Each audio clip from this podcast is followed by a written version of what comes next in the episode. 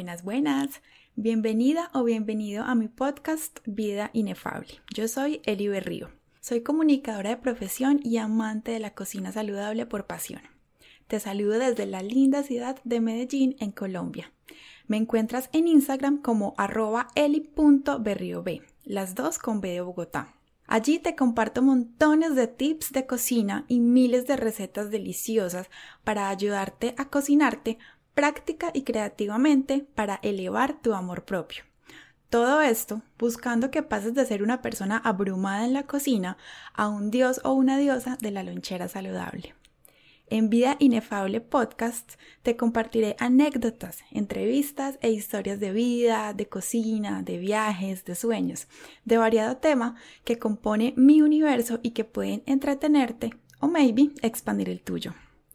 Una vida inefable para mí es aquella que no puede describirse con palabras simples, sino que necesita ser saboreada. Así que saboreate este podcast conmigo. En el capítulo de hoy les contaré varias anécdotas, así que si te gusta viajar, conocer rincones del mundo y explorar nuevos sabores mientras recorres lugares inesperados, quédate porque tengo varias historias que contarte. Bueno, empiezo por contarles que otra de mis pasiones es viajar. No tanto pasear, sino vivir la experiencia completa de un viaje fuera de casa.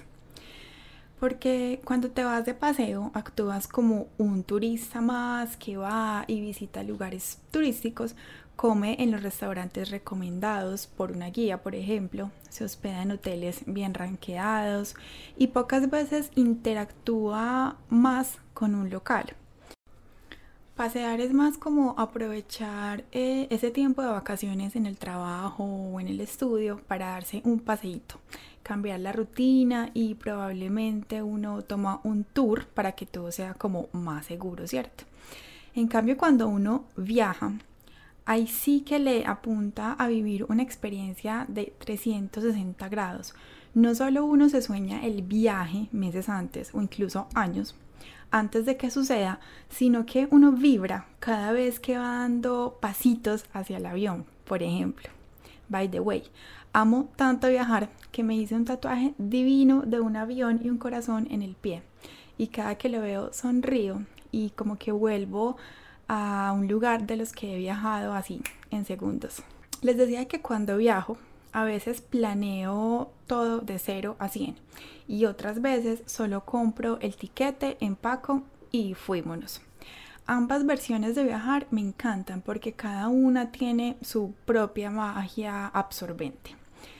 Pero hoy voy a hablarles de viajes internacionales porque los viajes dentro de Colombia pues son como otro cuento que les contaré en otro capítulo, porque sí he probado eh, las famosas hormigas culonas de Santander, un arroz de coco delicioso, así auténtico, hechos de manos de una cartagenera súper amable, pero se las contaré después.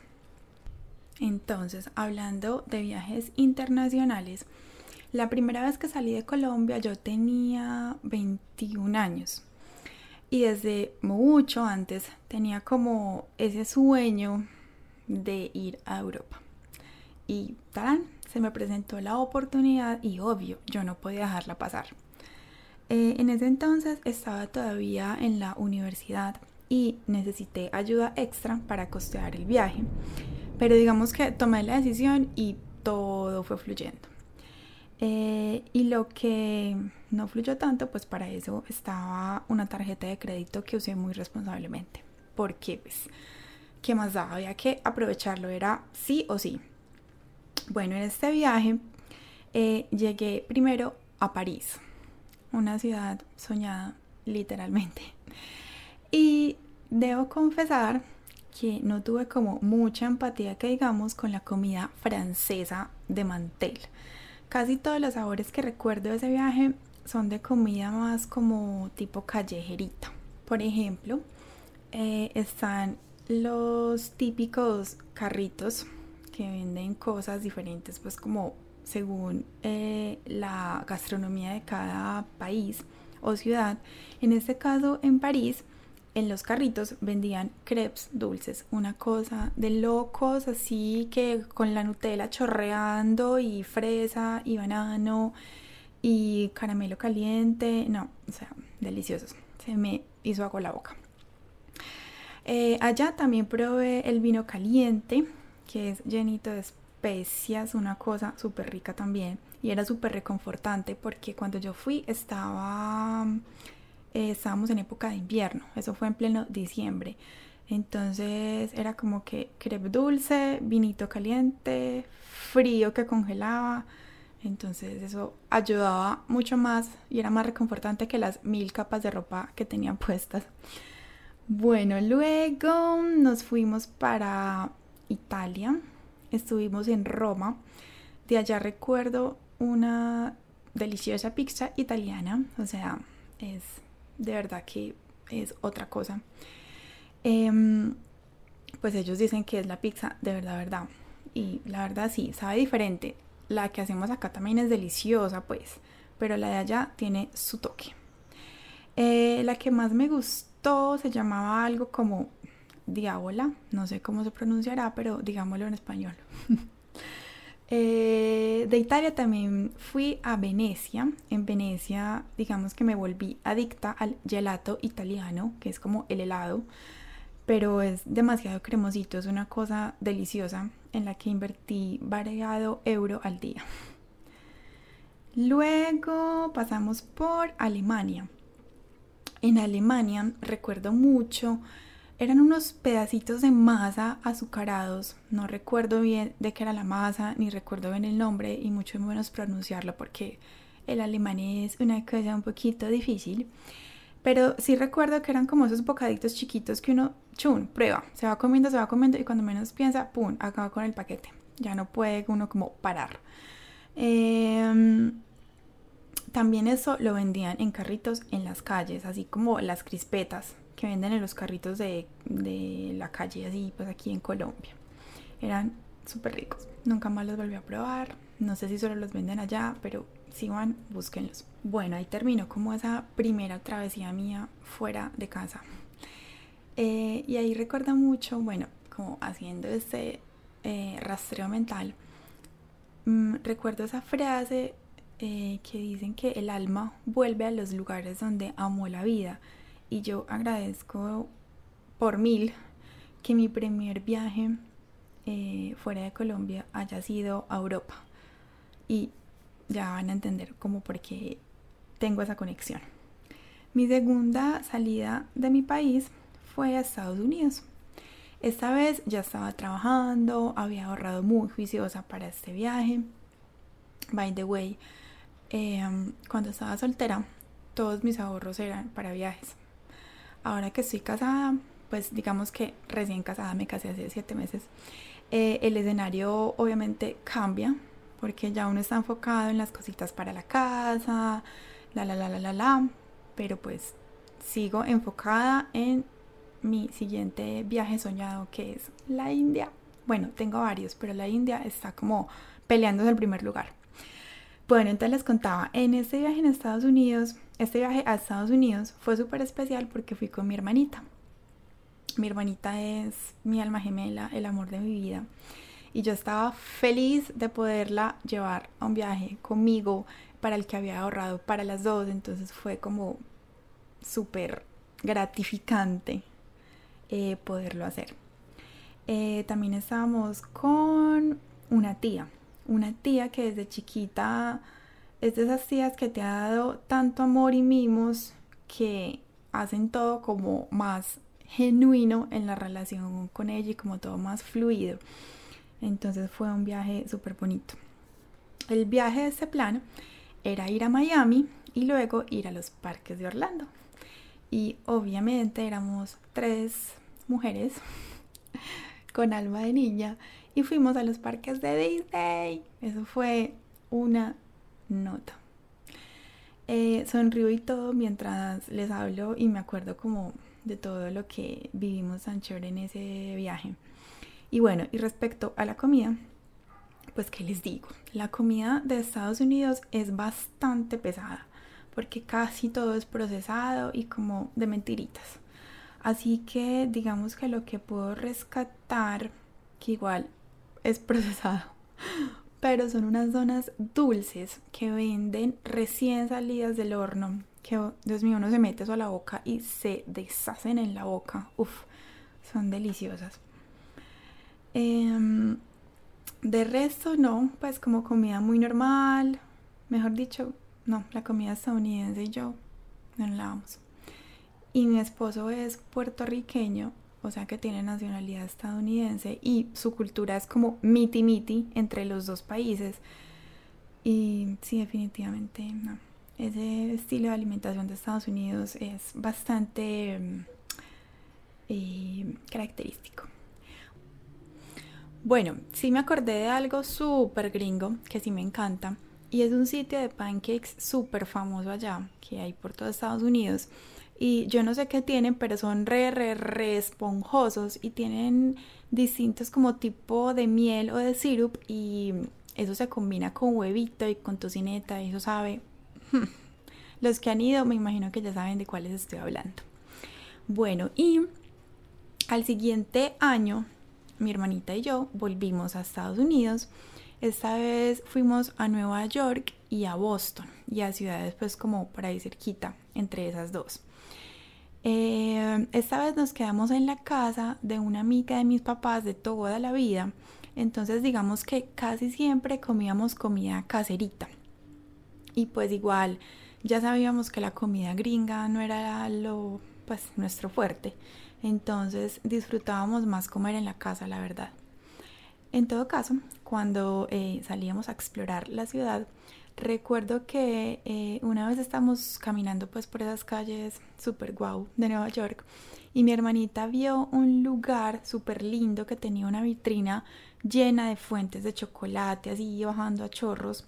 Entonces pues entramos a curiosear y salimos probando unas fresas con chocolate, la cosa más rica. Era una chocolatería de la marca Godiva, entonces pues, ajá, eh, solo una para compartir. Y también em, en ese paseo probamos mucho el queso crema marca Filadelfia, que se lo venden en lugares muy específicos acá en Medellín, pero también se consigue. Y pues se lo echábamos a cual pan que viéramos por ahí, lo embadurnábamos de ese queso crema, que es súper rico, la verdad. Eh, un año después fui a Perú. Allá sí que probé variedad cosita deliciosa. El sabor que primero se me viene a la mente cuando pienso en Perú es una, bueno, fue una sopa de quinoa y vegetales que sabía, no, a gloria y me la comí en uno de los lugares más hermosos que visité allá en Perú. Eh, fue viendo como el paisaje, que era alucinante, del lago Titicaca. Y la sopa estaba acompañada por una trucha asada que no sé qué tenía, pero igual sabía delicioso. Y fue un almuerzo muy caserito preparado por los locales de esa comunidad. Entonces fue como que súper bonito la combinación de comida caserita, reconfortante con sabores diferentes y en esa vista fue el planzazo. Bueno, al año siguiente fui a Cuba. Allá recuerdo muchísimo estar en un restaurante pequeño y súper lindo en medio de La Habana y de repente entre que nos traían la comida y nos atendían, entró como un grupo de músicos y comenzaron a tocar su música hermosa, era como son cubanos, salsa, bueno, como tocaban de todo variadito. Y mientras ellos cantaban, la comida fue llegando, era así súper calientica, eran mariscos, me acuerdo mucho que eran unos camarones al ajillo deliciosos. Em, y fue un momento que se me viene de una a la mente cuando pienso en Cuba y los sabores que exploré allá, porque eh, como que le parábamos bolas a la canción, nos parábamos a bailar un ratico, volvimos a sentarnos a comer, hablábamos, interactuábamos con los señores, nos tomábamos fotos, entonces era, fue un almuerzo como súper chévere. Em, es un recuerdo como que me, me trae paz y también me hace sonreír. Bueno, y sí les tengo que decir que aunque ya conocía los famosos frijolitos negros, eh, los que son pequeñitos negros, allá en Cuba los veía hasta en la sopa literal, porque siempre, siempre, siempre, siempre estaban eh, en el plato que uno comiera en un restaurante mezclados con el arroz. Eran como si los pusieran secos y los mezclaran con el arroz y le echaban alguna especia, algún condimento con el que no fui capaz. Entonces siempre terminaba dejando eso en el plato porque no sé, no sé qué sabor tenían, aún no, no, no lo identifico, pero sí era como fuertecito y no me gustó el arroz con frijolitos negros cubano. bueno, un año después me fui a estudiar inglés. Adivinen a dónde. a mi destino soñado de la vida, que es Europa. Por eso les decía como que siento una conexión, porque ya pues ya tuve como la bendición de vivir allá algunos meses. Y, y, y ajá, ya les voy a contar. Entonces, eh, cuando salí de acá de Medellín, llegué primero a Madrid eh, a visitar unos días a una amiga que en ese entonces estaba haciendo su posgrado allá. Eh, si me está escuchando, hola. Bueno, obvio, tenía que aprovechar esa escala que sí o sí la tenía para mi destino final, que ahorita van a saber cuál fue, y que tenía pues hospedaje y la compañía fija de mi amiga. Allá amé con locura los típicos churros españoles que vienen así con la super taza de chocolate derretido y son churros como salados, pero sin ser salados, sino que los de acá de Colombia son llenos de azúcar. Los de allá no son tan azucarados, pero uno los mete en ese chocolate y oh my gosh, me va bien solo pensarlo. Es una cosa deliciosa. Allá los venden como empanadas en carritos en la calle por toda la ciudad, pero pues ajá. Mi amiga me llevó a los originales y los más sabrosos, porque obviamente probé varios durante esos días. Cada que había un coso de churros un chocolate, me compraba uno. Eh, entonces, por eso digo que sí, que son los mejores. Son los de la chocolatería San Ginés. Obviamente, allá también tenía que sí o sí probar la paella española de Original y sí, total, deliciosa, deliciosa, deliciosa. El escenario, cuando la probé, no podía ser mejor. Fue en un café, no me acuerdo exactamente en qué zona de Madrid, eh, pero estaba sentada con mi amiga en las mesas de afuerita. Era abril, entonces el clima todavía estaba fresquito, chévere. Y trajeron a la mesa cipote paellera, hmm, llena de sabores, de mariscos, de color. Era hermosa, o sea, daba pesar comérsela. Y por supuesto, obviamente, estaba re, re, re, re deliciosa. Mejor dicho, ya me dio hambre. Bueno, otro plato que recuerdo un montón de allá de Madrid son los huevos estrellados. Yo los amé. Y de ahí, de hecho, me inspiré para hacer mi propia versión, un tris más saludable, pero siguiendo como la misma mezcla base, que, que es papa eh, y huevo, y allá le echan también em, jamón serrano, que es pues una insignia de España.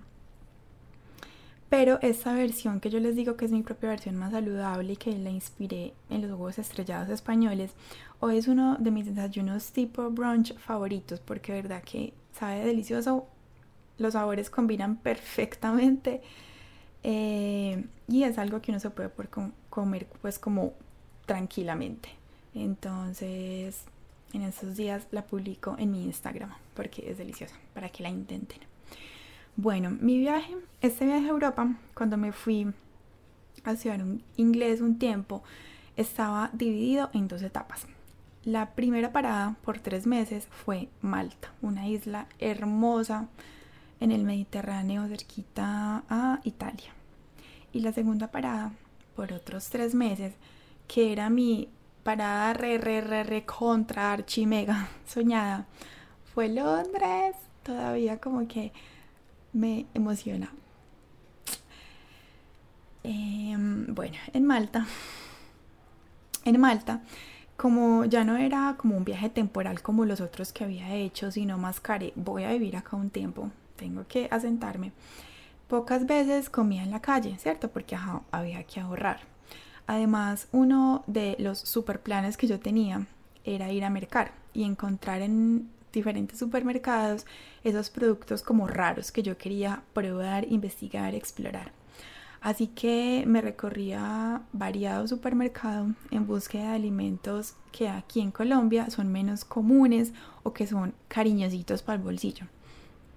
Por ejemplo, miles de quesos, frutas como cerezas, frambuesas, que acá se consiguen, pero son más como por temporadas, es más escaso, ¿cierto? Em, eso sí, nunca pude comer fruta eh, tropical por ejemplo, una papaya, o sea, una papayuela, que es una papaya chiquitita, era remini y podía costar unos 10 euros. Así que pues no comí papaya en 7 meses porque obviamente ni en Malta ni en Londres se podía comprar papaya. Pero sí era feliz como dándome paseos por la sección de frutas, de verduras, de charcutería, de repostería. O sea, yo me recorría todos los supermercados mirando qué había de raro y asequible para probarlo. Entonces aprovechaba eso que estuviera barato, de temporada, en promoción o con descuento y chun, lo probaba. De Malta, mm, bueno, yo casi siempre me cocinaba todo y de hecho fue una época de mi vida que me ayudó a reforzar mucho la creatividad porque yo necesitaba pues ahorrar, ya había mercado, entonces me obligaba a cocinarme, pero igual pues lo disfrutaba. Sino que muchas veces también era como que, bueno, estoy en otra parte, me tengo que cocinar, eh, o hoy hay un paseo a tal parte después de salir de clase. Entonces lo que yo hacía era que me empacaba mi coquita y me la llevaba para no gastar de más y para garantizarme pues como que iba a quedar bien almorzadita. Entonces de Malta... Mm, Recuerdo mucho que la repostería y la panadería era una sección bastante barata en los supermercados. Todo era procesado y empacado, ¿cierto? Pero era muy rico, o sea, uno abría el paquete de una torta de chocolate y eso parecía recién hecho, esponjosito, cremosita, delicioso. Entonces digamos que ese fue mi pecado en Malta. Yo me cocinaba muy saludable mi desayuno, mi almuerzo, mi comida, mi comida, o cena por la noche. Pero durante la tarde, mientras hacía las tareas, por ejemplo, eh, que me dejaban de inglés, eh, literal me zampaba tortas, pasteles, granolas y así sucesivamente. Entonces, efectivamente, cuando regresé a Colombia, yo era una bolita rodante a comparación de cómo me fui siete meses antes, pues. Pero esa ya será otra historia que les contaré en otro capítulo del podcast porque también hace parte de toda esa, esta estructura de mi cocina saludable eh, de hoy en día. Es una parte muy importante como de toda mi historia. Pero entonces sigamos con los viajes y explorar sabores. Entonces imagínense este escenario. La playa al frente. Mis amigos de esa época, que los conocí allá, by the way, yo viajé sola y fue lo máximo también les contaré mi perspectiva de los viajes sola. Em, que sea otra experiencia para contarles, mejor dicho, cuántas he dicho. Ya, este podcast lo que tiene son temas, tela para cortar. Entonces, e imagínense la playa, los amigos, la brisa deliciosa eh, y una hamburguesa con un no sé qué, no sé dónde, que era como esa comida por la que yo decía, no, voy a ahorrar en no comprarme tal cosa durante la semana para el fin de semana poder comprarme esa hamburguesa porque de verdad que todo el grupo de amigos nos, nos volvimos adictos. Otra cosa que obviamente ayudó a convertirme en esa bolita andante cuando llegué otra vez a Colombia, pero era deliciosa. Pues, ¿y qué más? La playa al frente, tus amigos, una mantita sobre la arena y como hamburguesa. Eso lo hacíamos antes de que empezara el verano fogoso. Yo me fui, eh, yo estuve en Malta de abril a julio. Entonces abril fue súper frío. Eh, mayo ya empezaba a medio calentarse y junio y julio eran el infierno. Dios mío, demasiado calor. Entonces este plan como de picnic en la playa fue los primeros meses. que aguantaba porque ya después el calor no. No, calor sin vestir de baño y sin poderse meter al mar era imposible. Bueno, eh, ahí yo creo que termino con los sabores que exploré en Malta. Eh, cuando terminé mis tres meses de curso de inglés allá en Malta, me fui una o dos semanas a pasear. Yo tenía que aprovechar que estaba en Europa, obviamente. Entonces decidí irme para Bélgica y para Holanda. Entonces cuando estuve en Bélgica fue como mi viaje de fin de curso. Yo estaba pinchada. Todo esto también solita y muy feliz. Entonces allá recuerdo en Brujas unos waffles extra esponjosos y deliciosos que parecen de mentiras. De lo lindo que quedan con los mil toppings que les ponen encima. Son una cosa de locos. Si van a brujas, prueben los que igual en cada esquina venden literal. Mm, allá en Bélgica pasé un tiempo con una pareja de españoles que me encontré en un tren y fuimos a comer, eh, a cenar a un restaurante pequeñito, como todo estrechito, con poca luz, que quedaba en alguna zona no muy turística de Bruselas, pero que servían un típico, un plato típico belga, que era como una carne guisada con un puré de papa, una cosa muy, muy, muy, muy rica. Esa es la que más recuerdo así como de platos típicos. Claro que también, pensándolo bien, allá también me comí, era como un estofado de carne y vegetales, también súper rico. Bueno, y hablando de papas, también vendían allá cual crispetas acá, eh, papas fritas belgas que se veían súper ricas, así como fritas y con cositas encima, pero cuando uno las pedía, las llenaban de salsas y yo con las salsas sí siempre he sido como mal bien malonga, la única que me gusta la salsa de tomate y eso que ya cuando aprendí a hacerla ya no. el caso era que eh, se veían súper ricas, entonces bueno, no las probaba porque además venían como en un conito eh, servidas, entonces uno, la salsa estaba como por debajo, uno por encima no las alcanzaba a ver, las probé y no, era como casi que salsa con papas en vez de papas con salsa. Entonces digamos que no me mataron tanto, pero pues son súper famosas allá. Bueno, Holanda fue mi siguiente parada. Me fui en bus desde Bruselas hasta Ámsterdam. Allá en Ámsterdam eh, recuerdo comerme una comida súper reconfortante que era como un estofado de carne y vegetales en un lugar hermoso, chiquito, cerquita a uno de los canales. Eh, y el clima estaba súper bonito. Eh, no, fue un escenario también lo más de, lo más de chévere. Eh, allá estuve también en, en La Haya y en Delft. De Delft recuerdo mucho quesos. Habían muchos locales donde vendían diferentes tipos de quesos y uno entraba y le daban a probar. Entonces, obviamente, como buena viajera slash turista combinada, me, metía a los lugares más lindos que veía eh, o que me llamaban la atención por algo eh, para probar. Entonces, no sé, habían como eh, queso de diferentes leches, de vaca, de cabra, de búfala, y también les combinaban como diferentes sabores, ya fuera una especia o habían unos combinados incluso como con mermeladas de frutas no tan comunes eh, o con una sal especial o con una pimienta especial o con alguna hierba. Entonces era como combinaciones todas exóticas pero pues muy costosas. Entonces digamos que yo probaba y ya. Y recuerdo que también como con las muestras le daban uno a escoger como diferentes dips que habían unos dulces tipo mermelada, una, una miel, pues como diferentes tipos de mieles, eh, y otros más hechos como con vegetales, por ejemplo un dip de pimentón con no sé qué vaina, para uno como combinarlo con el pedacito de queso. Y, y ya, eso era como lo que había allá porque el resto era como puras tiendas de artesanías súper bonitas, esas artesanías holandesas, pues em, que todo prima como blanco y azul, que son súper bonitas también. Pero bueno, hablando de la comida, eh, se me olvidó contarles ahorita de Bélgica, el famoso chocolate belga.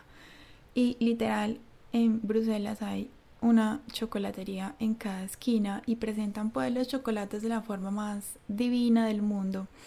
Y también son como chocolates de diferente porcentaje de cacao, con diferente porcentaje de azúcar o sin azúcar y combinados con cosas que uno diría como que el chocolate con eso, no sé, con menta, con X fruta, con X especia. Eh, y era la misma dinámica de los locales de los quesos, eh, que uno entraba, le daban muestras y ya después estaba como, hey, ¿cuál quieres? En diferentes presentaciones, gustos, sabores, mejor dicho, chocolate para todos. Y la verdad, si era muy rico, pues, ¿para qué? Eh, pero como yo no soy como tan amante del dulce y de todas las cosas que tienen azúcar, eh, no me enamoré como de ninguno, entonces solamente entraba a probar y ya. No sé por qué cuando venía de comer tanta repostería y pastelería en Malta, este no me mató, pero igual pues hay que entrar a todas esas chocolaterías, así sea solo para la muestra, porque verdad que sí es como una experiencia súper diferente pues. Bueno, luego que terminé mi viaje de, de fin de curso, regresé a Malta, eh, pero pues al otro día ya tenía todo listo y empacado para irme para Londres. O sea, Londres para mí siempre fue como ese destino en el que yo quería irme a estudiar inglés y por ende vivir un rato. Pero pues tenía, tuve que combinarlo con Malta porque Londres solo es carísimo y no daba. Pero igual creo que fue perfecto porque tuve la oportunidad de vivir en una isla, cerquita al mar, eh, en un ambiente donde todo era como más tranquilo, todo era cerquita, los planes eran como más fáciles de armar. Malta es una isla pequeña que se recorre en cuatro horas, entonces el ritmo de vida era como muy de eh, playa, entonces era fue una experiencia súper chévere. Después llegar a Londres con su seriedad, que todo queda lejísimos, que si uno va un paseo después no puede ir a otro. Entonces el contraste fue pues ideal. En otro episodio del podcast les contaré mi experiencia.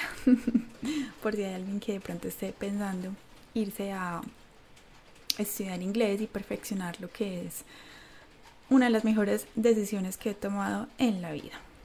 Siguiendo con el tema, entonces cuando llegué eh, a Londres, tuve como dos etapas durante los 3-4 meses que estuve allá, porque cuando llegué, llegué a vivir a una... Era una casa repleta de estudiantes eh, universitarios. Yo era la mayor, yo hice esto hace 3 años, tengo 31 y los Mm, mis compañeros de casa eran pues niños de que 18, 19. Eh, entonces digamos que ahí fue como un pequeño choque, no solo cultural, sino de edad, porque entonces ellos tenían otras dinámicas muy diferentes, eh, incluso en la comida. Allá, por ejemplo, en Malta yo también compartía casa, pero eh, era con unas colombianas que conocí em, incluso pues ya estando allá. En cambio en Londres era gente londinense y tenían costumbres diferentes en la cocina, o sea, literal eran bobadas, pero que sumadas a que yo estaba sola en otro país, lejos de casa.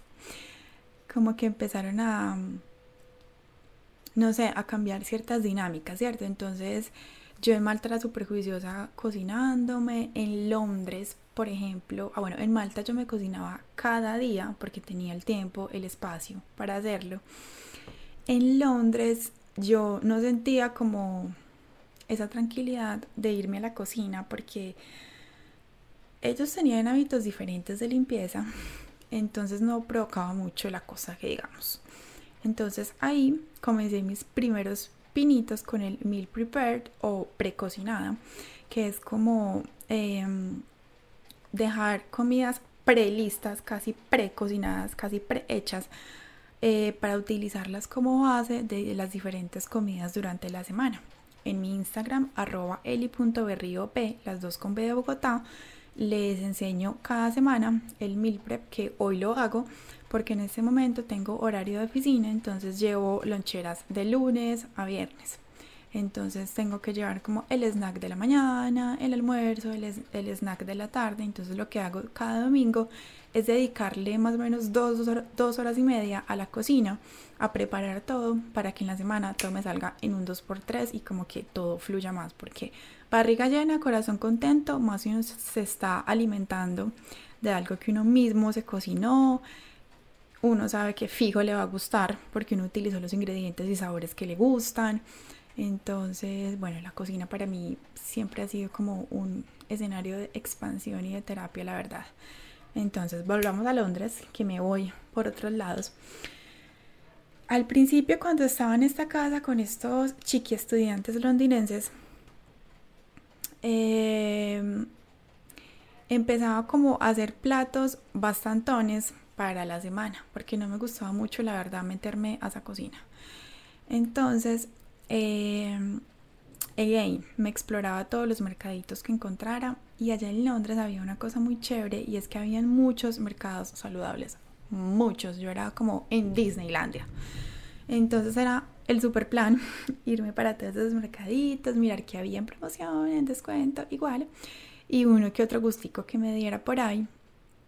Entonces fue, yo creo que el destino que gastronómicamente he explorado y disfrutado y explotado más, ¿cierto? Como en mis viajes. Em, entonces cuando el plan era cocinarme como grandes porciones para tener listas para la semana, además porque en esa primera parte de mi viaje a Londres, eh, mis clases de inglés eran en la mañana, no, eran en la tarde, ¿cierto? Entonces yo tenía que salir antecitos de la hora del almuerzo, coger el bus, porque además era un camino de una hora hasta el colegio, porque yo decidí quedarme ese tiempo en esta casa que les cuento, más cerquita a la zona turística y más lejos del colegio, eh, para poder aprovechar tiempo de conocer, ¿cierto? Que me quedara como que más cerquita la casa de lo turístico que el colegio. Eh, entonces, bueno, era un viaje de una hora, entonces yo lo que hacía era que siempre me empacaba mi almuercito.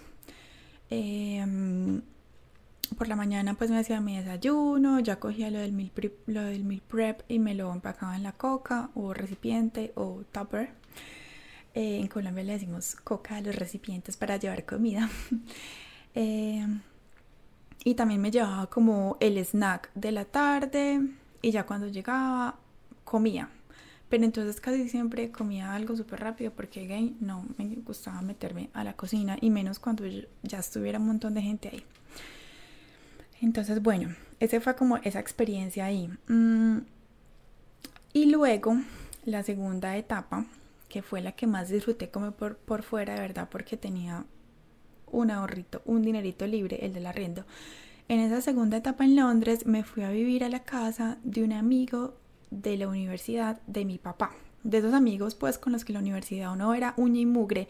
Ya después uno crece y se separa, pero sigue habiendo como ese lazo.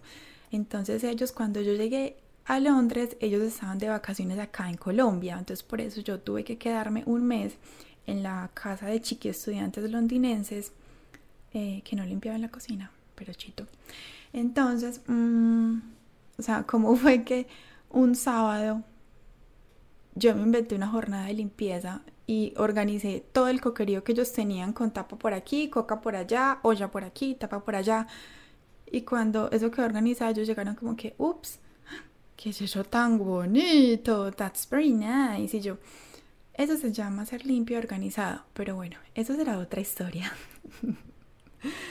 Entonces, cuando ya llegué a la casa de esta familia que me acogió, mejor dicho, con los brazos abiertos, él es colombiano, la esposa es israelí y la hija la tuvieron allá, entonces es eh, londinense. Eh, entonces allá yo tenía pues mi propio cuarto, mi propio espacio, mi propio baño, yo podía utilizar la cocina y obviamente ellos sí tenían los mismos hábitos de limpieza y organización y almacenamiento. Entonces era yo pues, feliz cocinando en esa cocina porque era una casa muy bonita, la cocina daba al patio. Entonces yo igual dije desde el principio, no, yo me encargo de mi alimentación, pues porque no se podía hacer tampoco conchuda. Em, pero entonces ellos les gustaba comer o, cenar siempre en familia. Ellos tienen como la costumbre europea o inglesa de desayunar cualquier cosa, almorzar cualquier cosa, pero la cena es la cena. Es como el almuerzo para nosotros acá en Colombia. Y entonces, bueno, sí, efectivamente, eso fue otro factor que contribuyó a que yo llegara como una bolita rodante cuando regresé a Colombia. El caso es que em, yo siempre me preparaba como el desayuno, que desde hace por ahí cinco años es porridge de avena, eh, con frutica, con, con yogur o pancakes o cuando tengo suficientemente, ahí sí, pues el huevito con la arepa, con el pan, bueno, el caso.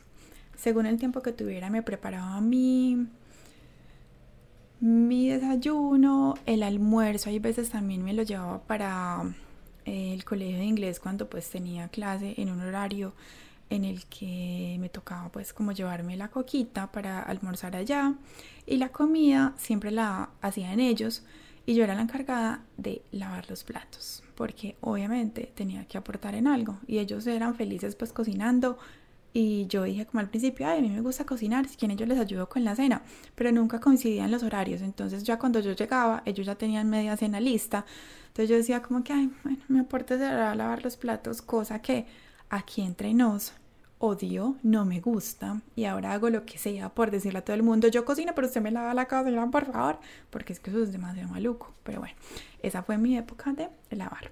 Dejaba todo impecable, no como los chiquilandinenses de la casa aquella.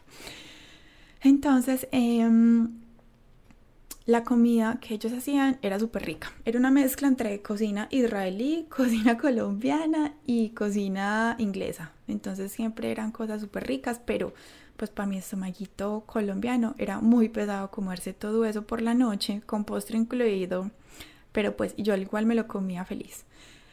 Y yo seguía almorzando normal, porque a mí al mediodía me daba mucho hambre, yo no era capaz de comer como ellos que se comían un sándwich y ya, o sea, no. Entonces, bueno, ahí van viendo porque llega como una abuelita rodante. bueno, entonces, mi super plan en esa época de Londres era irme los fines de semana, sábado y domingo. El amigo de mi papá me prestaba la tarjeta del metro, que el metro era una cosa súper costosa, pues el tren, porque realmente yo vivía, bueno, ellos vivían en las afueras de Londres, entonces para ir a la zona central, como donde estaba todo lo turístico, eh, era un paseo bastante larguito en bus, pero en tren pues era mucho más fácil, mucho más divertido también. Entonces él me prestaba su tarjeta porque los fines de semana pues no la utilizaba y yo me iba feliz a recorrer todos los lugares de Londres y como ya no me estaba gastando lo del arriendo, que era una suma considerable de dinero, Dios mío, porque en libras todo explota. Em, yo utilizaba eso para comer y comer como una cerda los fines de semana. Entonces, pues yo me planeaba cada fin de semana a dónde iba a ir sábado, a dónde iba, a ir domingo. Cogí, ahí sí pues cogía súper ñoña y miraba qué restaurantes o qué sitios o qué mercaditos o qué feria o lo que fuera había como por el sector que había escogido ese fin de semana para visitar eh, y yo me iba a comer delicioso entonces desayunaba pues normal ya salía y eh, almorzaba siempre en un lugar diferente. Entonces Digamos que en general mi percepción de la comida de Londres es una comida pues muy similar a la de nosotros en cuanto a los ingredientes, o sea, ellos siempre pues combinan la proteína con la harina, con vegetales, pero pues obviamente los sabores sí son diferentes, pero como Londres es una ciudad tan cosmopolita, allá pues, o sea, es un sitio donde confluyen demasiadas culturas y obviamente eso se ve reflejado en la gastronomía y en los lugares o restaurantes o mercaditos o cosas donde venden comida. Entonces, digamos que yo allá probé comida de todas partes. Literal, lo que se me viene a la cabeza cuando pienso en eso. Eh, el día que fui a un mercadito de variada cosa, como decir un San Alejo aquí en Medellín, eh, pero allá vendían pues como era un mercado en la calle de todos los productos habidos y para ver. Había una zona de comidas, se llama el mercado Portobelo. Había la zona de comidas y era como chusitos callejeros, pero entonces era comida de Ghana, comida española, comida inglesa, eh, los típicos fish and chips, que la verdad probé solo un poquito de un amigo una vez y ya porque frito no me entra tampoco pero pues los probé. Em, incluso allá encontré un localcito de comida colombiana. Ay, y no les conté. Esperen, esperen, yo termino la historia del, del mercado Portobelo. Entonces allá fue súper chévere porque fui con una amiga japonesa y empezamos a probar eh, cositas de diferentes países. recuerdo que probé la de Ghana porque a mí me encanta las comidas revoltas revolcadas, o sea, la revoltura, ¿cierto? Y eso se veía como, era una cosa vegetariana, no me acuerdo el nombre, pero sabía delicioso, no me acuerdo tampoco la base, que tenía algún grano con vegetales, salsudito, servido sobre arroz. Eso sabía delicioso. Y eh, entonces fue súper chévere también como poder acceder a diferentes ferias o mercaditos o cosas así donde yo iba probando y probando y probando. Lo que les iba a contar ahorita era que cuando yo llegué a Londres, yo en Malta me conseguí frijoles, unos frijoles muy extraños, la verdad. No tenía ya presión, pero logré hacer unos frijoles que se demoraron como 5 horas cocinándose en una olla normal. Pero los logré hacer, entonces comí frijolitos míos, pero solo lo hice una vez porque pues estar 5 o 6 horas pendiente de una olla a ver si el frijol ya está blandito no es como muy chévere. Entonces cuando llegué a Londres, conocí a un colombiano que sabía dónde vendían bandeja paisa. Y yo dije, ¿qué? No, yo tengo que ir a probar esa bandeja, pues, porque ajá. Y en Malta, una vez en una de mis expediciones a supermercados, vi algo que se parecía a un chicharrón. Y yo, no, ya, pues aquí fue. Lo compré, pero un pedacito chiquito porque además era súper costoso. Y eso no era chicharrón, eso era como como un pedazo de tocineta grueso, extraño, pero fue lo más parecido que probé a chicharrón. Entonces cuando llegué a Londres y mi amigo, pues eh, colombiano, me dijo, ay, yo sé dónde venden bandeja paisa, vamos. Y yo de una me muero por unos frijolitos con aguacates, con madurito, con chicharrón. Fuimos, era en una zona bastante mm, peculiar de Londres. Y efectivamente, bandeja paisa. Obviamente el chicharrón no sabía de chicharrón, era una cosa rara, pero se asemejaba más que el otro que había comprado en Malta. Los frijolitos estaban ricos, o sea, todo estaba rico, pero pero no, la comida colombiana con ingredientes no colombianos no sabe tan colombiana. Pero a mí me supo gloria porque llevaba ya como cinco meses sin comer frijoles y eso es demasiado para una paisa. Demasiado. Entonces, em, bueno, otra de las cosas que recuerdo en mis paseos de fines de semana por Londres era otro tipo mercadito así súper chévere, eh, donde también la zona de comidas, pero ya no era como en la calle, sino pues tenía como sus locales, pero también era como probar diferentes comidas del mundo. Entonces yo era feliz que yo veía un queso con, granada encima y ya, ¿qué es eso? Venga, yo lo pruebo. Yo veía un, un, revoltijo ahí con especias, ay, venga, yo pruebo. Y obviamente en esos lugares, como no eran restaurantes de mantel, la verdad era mucho más económica la comida. Entonces yo era feliz probando, compartiendo con los que iba. Cuando iba sola, no importa, me compraba tres cosas diferentes y me las zampaba o empacaba para la casa, lo que fuera. Pero pues no dejaba de comer, así fuera sola acompañada y de probar todo lo que pudiera probar. Eh, en Londres, yo creo que nunca fui a un restaurante de mantel. Porque es que de verdad que era muy caro. Lo máximo que fui era como un pub que quedaba en la zona de mi colegio, que era en las afueras de Londres, em, que vendían como comida londinense combinada con estadounidense. Entonces era como fish and chips y después hamburguesa y después costilla barbecue. Entonces bueno, era como muy normal, nada raro. Eh, y si recuerdo mucho otro restaurante chiquitico que era de comida japonesa, eh, como, bueno, no sé, japonesa, coreana, china, perdón, asiática en general, porque sí vendía como platos de diferentes. Eh, allá probé el ramen, una cosa de locos.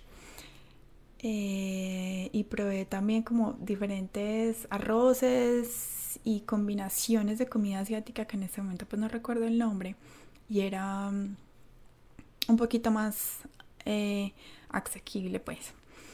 Y ya cuando iba a las zonas como más place de Londres a recorrerlas pues me metía eh, a centros comerciales o a malls donde ya habían como em, sitios gastronómicos especializados, entonces que la tienda de té, que la tienda de repostería, que la charcutería, que el mercadito súper saludable con cosas pues que me babiaba por comprar y probar, pero pues no se podía. Eh, una panadería deliciosa de un croissant de almendras con una cremita de almendras por dentro, la cosa más deliciosa y era súper caro, como 5 libras, un croissant chiquito, pero no, me va a solo pensar en eso. Entonces, bueno, yo era feliz como metiéndome a cada lugar turístico que iba. En resumen, me metía como al mercadito, a la chorcotería, al mercado saludable, al supermercado, a la tienda, al restaurante, a, la feria gastronómica, lo que fuera. Yo siempre iba y probaba de todo porque pues yo decía, estoy acá, ya tengo mis libritas de más porque me había, eh, cuando llegué a Londres me tocó comprar dos pantalones porque los que llevaba de Malta, no sé, como que se encogieron. Yo creo que, y decimos esto con las personas, mis amigas con las que yo viví en Malta, que la lavadora encogía la ropa, literal. Porque yo tuve que comprarme una tallita más grande, pero es que las tallas de eh, de Londres deben ser más grandes que las de Colombia, ¿no? O sea, no era llorar la ropa, ¿cierto? La lavadora, lo que fuera, menos yo. El caso es que eh, yo iba súper abierta a explorar sabores y de verdad que es una nota. Pues es una nota uno decir que sabe que sabe la comida de los lugares. Y, y no, pues, ¿para qué les digo? Pero si les gusta viajar, si les gusta cocinar, si les gusta comer, mejor dicho, nunca se priven en un viaje de probar nada. Porque nada va a pasar. Nada va a pasar, pero todos esos recuerdos, todo lo que probó el paladar, todos esos recuerdos se quedan, se quedan por siempre. Yo no sé si en el alma, en el corazón, en la mente, pero, o sea, yo les estoy contando eso y me lo saboreo todo. Bueno, yo creo que es todo por Londres, ¿no? Cuando terminé mi curso de inglés allá en Londres, mi, fin de, eh, mi viaje de fin de curso fue al resto de los países de Reino Unido. Reino Unido está compuesto por Inglaterra, Gales, Escocia y Irlanda. Una parte de Irlanda que es a la que yo podía entrar con mi visa de Reino Unido, porque a la otra eh, tenía que sacar otra visa diferente, pues que no venía el caso sacar otra visa más. Entonces, cuando fui a, a Gales, ese paseo fue como solo de un día ir y volver, porque era muy fácil ir pues como en bus y devolverse y ta, ta, ta. De allá, no, pues de Gales recuerdo como unos castillos hermosos, pero nada como así de la comida para rescatar. En Escocia, Escocia es un lugar absolutamente precioso. Pues yo fui, me quedé en Edimburgo y de ahí fui a varias ciudades cercanas que en este momento pues no, no recuerdo ni el nombre ni lo sé pronunciar, pero todo se iba pues como en bus. Em, y en Escocia recuerdo mucho que la comida era bastante costosa, entonces casi no comí en la calle. Mentiras, no, lo que yo hacía en esos paseos, porque además ya era como la recta final para devolverme a Colombia, entonces lo que yo hacía era ahorrar un montón y me iba a los supermercados a explorar qué había y me pudiera llevar para el hotel y yo mezclar las cosas y medio cocinar pues en el hotel. Eh, y ahí como que al menos arreglar el desayuno y la cena y ya el almuerzo pues y donde me cogiera. Eh, allá recuerdo también que em, en, pues, en Edimburgo eh, comía mucho como también carne estofada y la combinación de carne con papa. Bueno, y los desayunos eran más bien como fuertecitos. Era variada carne fría, frita, con papa también frita y como tomatico asado. Entonces era como peculiar.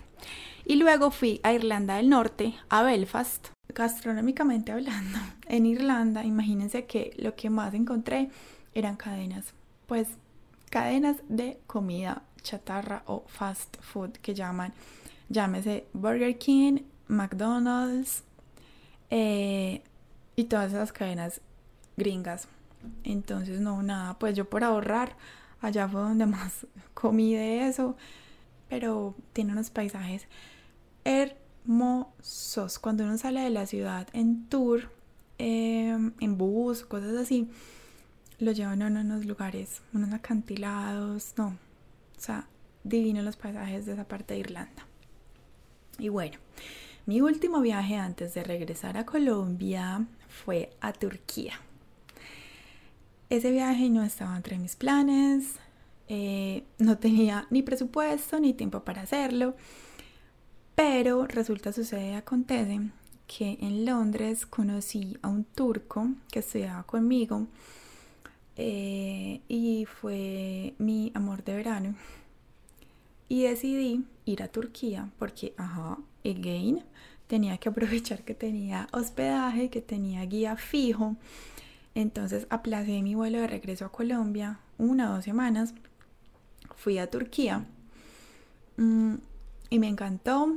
También una de las mejores decisiones que he tenido, que he tomado, porque mm, allá sí que probé cosas, o sea, allá sí que puedo decir como que, uy, comí y probé y exploré sabores, qué delicia la comida turca. No sé si tuvo que ver que estaba con un local y él me llevaba como a probar su comida local literal, de mantel, de carrito, de lo que fuera. O qué, pero por ejemplo una comida callejera muy rica era una papa. Háganse de cuenta una papa cocinada y lo de adentro se lo quitaban y le metían adentro carne, jamón, vegetales. Eh, era como hasta saludable y era una comida callejera, o sea, lo vendían en carritos de crispetas. No recuerdo el nombre, pero era muy rica. Y el plato que más me gustó de allá, ese sí es el nombre. Si lo pronuncio mal me perdonan, es algo como Iskander, something like that. Y es un plato que venden, no, que lo preparan como en una sartén de hierro. Y son lonjitas de carne roja, eh, como julianas, pero picaditas delgadas, son muy delgadas, son cocinadas como en una salsa roja que yo no sé qué más tenía, pero no solo era de tomates, pero era una cosa loca. Entonces era la carne, la salsa roja, yogur, yogur griego natural, sin azúcar. Allá todo se lo comen combinado con ese tipo de yogur y sabe delicioso. Y una capa como de pan, pero como pan sin levadura. Eso combinado sabe delicioso. O sea, me babeo por probar ese plato. Pero pues acá en Medellín, no, es que acá no hay restaurantes de comida turca. Si saben de alguno, me dejan en los comentarios. Entonces, eh, recuerdo ese plato que era mi favorito. Y de postres, recuerdo uno que era algo como baklava, no sé la pronunciación, again, eh, que era base de pistacho. Era como un hojaldre con una cremita de pistacho, con más pistacho por encima, una cosa también re loca, re deliciosa. Y había otro postre que también me gustaba mucho, que nunca supe qué era porque nunca entendí. O sea, quiero decir, se, se, llamaba X cosa y me decían, ay, tenía crema de leche, azúcar, huevo, vainilla, no sé qué, y también hojaldre. Pero lo servían caliente, recién hecho, era una cosa deliciosa, pero no me aprendí el nombre porque era difícil, ni, no, no sé, pero lo venden también en casi todas partes y es delicioso. ¿Qué más recuerdo de Turquía? Mm, en todas las esquinas vendían pan, pero como el pan de acá de 500 de la panadería, allá era un pan así muy barato, pero era delicioso, era un pan súper suavecito. También tenían quesos súper ricos, quesos untables muy muy ricos y como sin tanta grasa, más simplones, pero súper cremositos, súper ricos y eran a base de cabra, una cosa súper rica. Em, también comí mucho en la casa de mi amigo, él cocinaba, entonces comí como muchas de sus preparaciones auténticas. Eh, por ejemplo, de allá todavía le aprendí a hacer a él un huevo, un huevo revuelto con cebolla pero la cebolla como que queda medio caramelizada. Yo sé que suena una combinación como huevo y cebolla, pero la cebolla queda como dulcecita y eso le da un toque al huevo. En esos días la hago y monto video receta, porque creo que fue la única que le aprendí a hacer. Pero en todo caso, muy rica la comida de Turquía, la, la, la de restaurante, la callejera, la casera de casas. O sea, es una gastronomía Incluso es una gastronomía y es una cultura que no se, no se aleja tanto de la nuestra. No voy a decir se asemeja porque pronto, ajá, pero no se aleja tanto. Incluso la forma en la que la gente vive la ciudad es muy parecida acá. O sea, todo acá, todo el ruido en cada esquina. Si uno va como al centro, por ejemplo, de Medellín, allá es igual. Eh, la comida también tiene toques y sabores muy similares, entonces yo creo que de pronto por eso también me identifiqué tanto y disfruté tanto la comida allá en Turquía.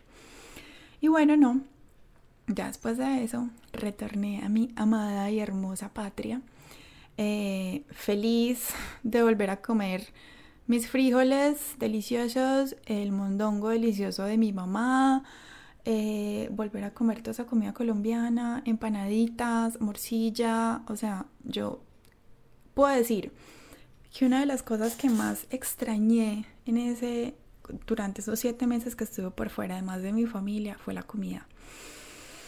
Comí muy rico, probé muchas cosas, pero la comida colombiana es tan deliciosa. O sea, de verdad que... Y tenemos ingredientes tan variados, tan de buena calidad, tan deliciosos que podemos explorar y crear mil platos con todas las frutas, vegetales, carnes, quesos, o sea, tenemos una riqueza de alimentos para cocinar increíble. O sea, de verdad que es una de las cosas que más valoro eh, de ser orgullosamente colombiana, es nuestra gastronomía. Mm, bueno, después fui a Panamá. Este viaje fui con mi mamá a celebrar un cumpleaños de ella súper especial. Em, ¿Y qué les digo de la comida de Panamá? No, también tiene como toques caribeños, y tan, pero también tiene mucha comida de cadenas de fast food. Entonces, bueno, recuerdo una pasta de, de langosta, una cosa muy deliciosa, pero también pues como era todo costosillo, eh, porque eran dólares y ajá, el cambio nos mata de pesos colombianos a dólares. Entonces también pues como que comíamos en el hotel y en el hotel era em, como de esos que tienen restaurantes de comida italiana, comida japonesa, comida no sé qué, y uno va cada noche uno diferente. Entonces digamos que lo que probé de Panamá fue cuando em, nos fuimos a recorrer el centro histórico, que es esta pasta deliciosa que les digo. Em, creo que eso sería pues, pero muy rica esa pasta. y luego Puerto Rico. Fui a Puerto Rico a conocer la isla del encanto. de mi amado esposo.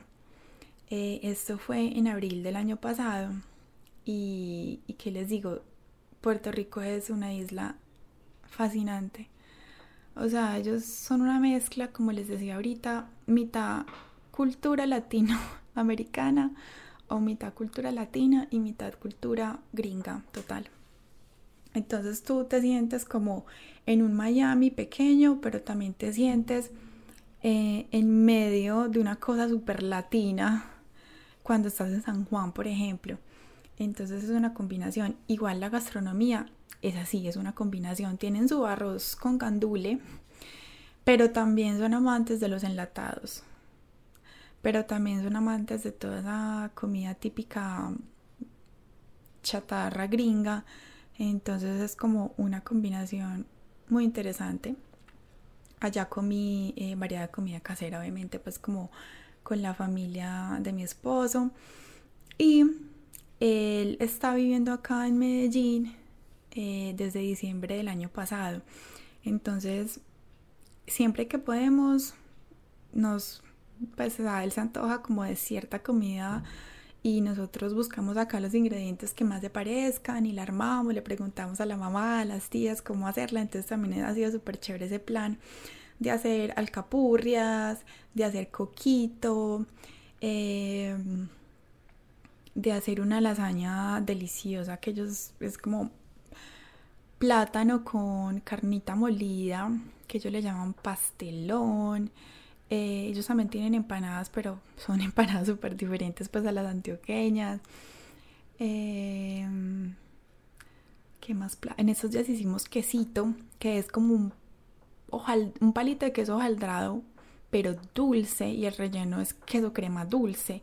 No es como el quesito pues de acá para echar la arepa, que es salado, no. Entonces es como también súper chévere explorar como toda esa gastronomía de Puerto Rico haciéndola acá con ingredientes de acá. Eh, mofongo, que también es un plátano a base, es que un plátano, un plato a base de plátano y pollo, eh, que también es súper rico. Y bueno, ya creo que eso sería todo por hoy, porque ya después Sí, desde ese, ese fue mi último viaje fuera de Colombia, el de Puerto Rico. Ya después mi esposo llegó ese mismo año a vivir acá, luego nos casamos y al mes llegó el COVID-19, nuestro adorado amigo, que apenas hasta ahora, al menos en Medellín, estamos volviendo a una normalidad.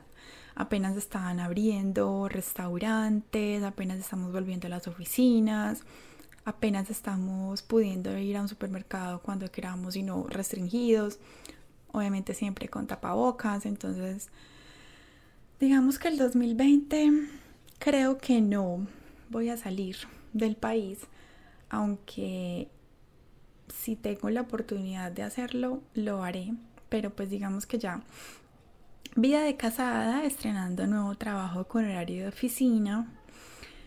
Eh, y post-COVID, eh, no siquiera sé si estamos en el post, yo creo que todavía estamos en COVID, no sé, son como que muchos factores para analizar.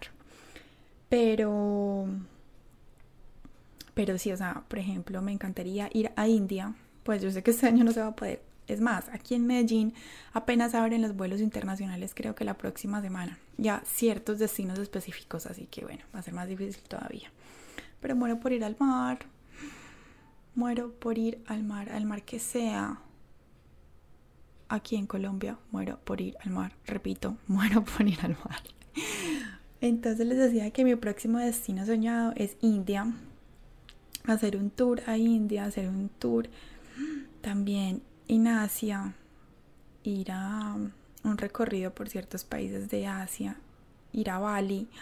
Ay Dios, o sea, tengo tantos destinos para explorar. O sea, y cuando pienso en India, mi boca sabe a curry, por ejemplo. O sea, es otra cosa. Yo planeo muchos de mis viajes de acuerdo a los sabores que quiero conocer o a los platos que quiero aprender a hacer. O sea, la gastronomía, juntar la pasión por viajar con la pasión por cocinar es una cosa de locos, es una cosa que como dice por ahí, me prende estrellitas los ojos. Entonces, bueno, no, acá se acaba como este primer, primer capítulo de mi podcast Vida Inefable. Si llegaste hasta aquí, millones de gracias por escucharme todos estos cuentos. Eh, sígueme en Instagram como arroba las dos con B de Bogotá. Déjame tus comentarios en las redes que así lo permitan. Este podcast está en Spotify, en Google Podcast, está en la parte de podcast de iTunes y también está en mi canal en YouTube, que el canal es también arroba las dos con B de Bogotá. Ahí encuentran un playlist que se llama Vida Inefable Podcast y ahí voy a ir subiendo también como todos los videos. Entonces Cualquier pregunta, comentario, anotación, anécdota que me quieran contar también de sus viajes y toda la exploración de sabores que han hecho. Si de pronto ya probaron algo de lo que yo mencioné, me cuentan cómo les fue, si les gustó, si no. Si de pronto en algún destino probaron otra cosa diferente, ay, te faltó probar en tal parte esto y yo lo anoto en mi lista sí o sí. O si tienen eh, lugares específicos recomendados. Yo acá no quise hablar de lugares o restaurantes o nombres propios porque ajá, pero me encanta que me recomienden. Eh, entonces nada, gracias por compartir este espacio conmigo. Muy pronto, un nuevo capítulo. Ya saben que tengo un montón de tela por cortar. Eh, nos vemos en el próximo capítulo. Chao, chao.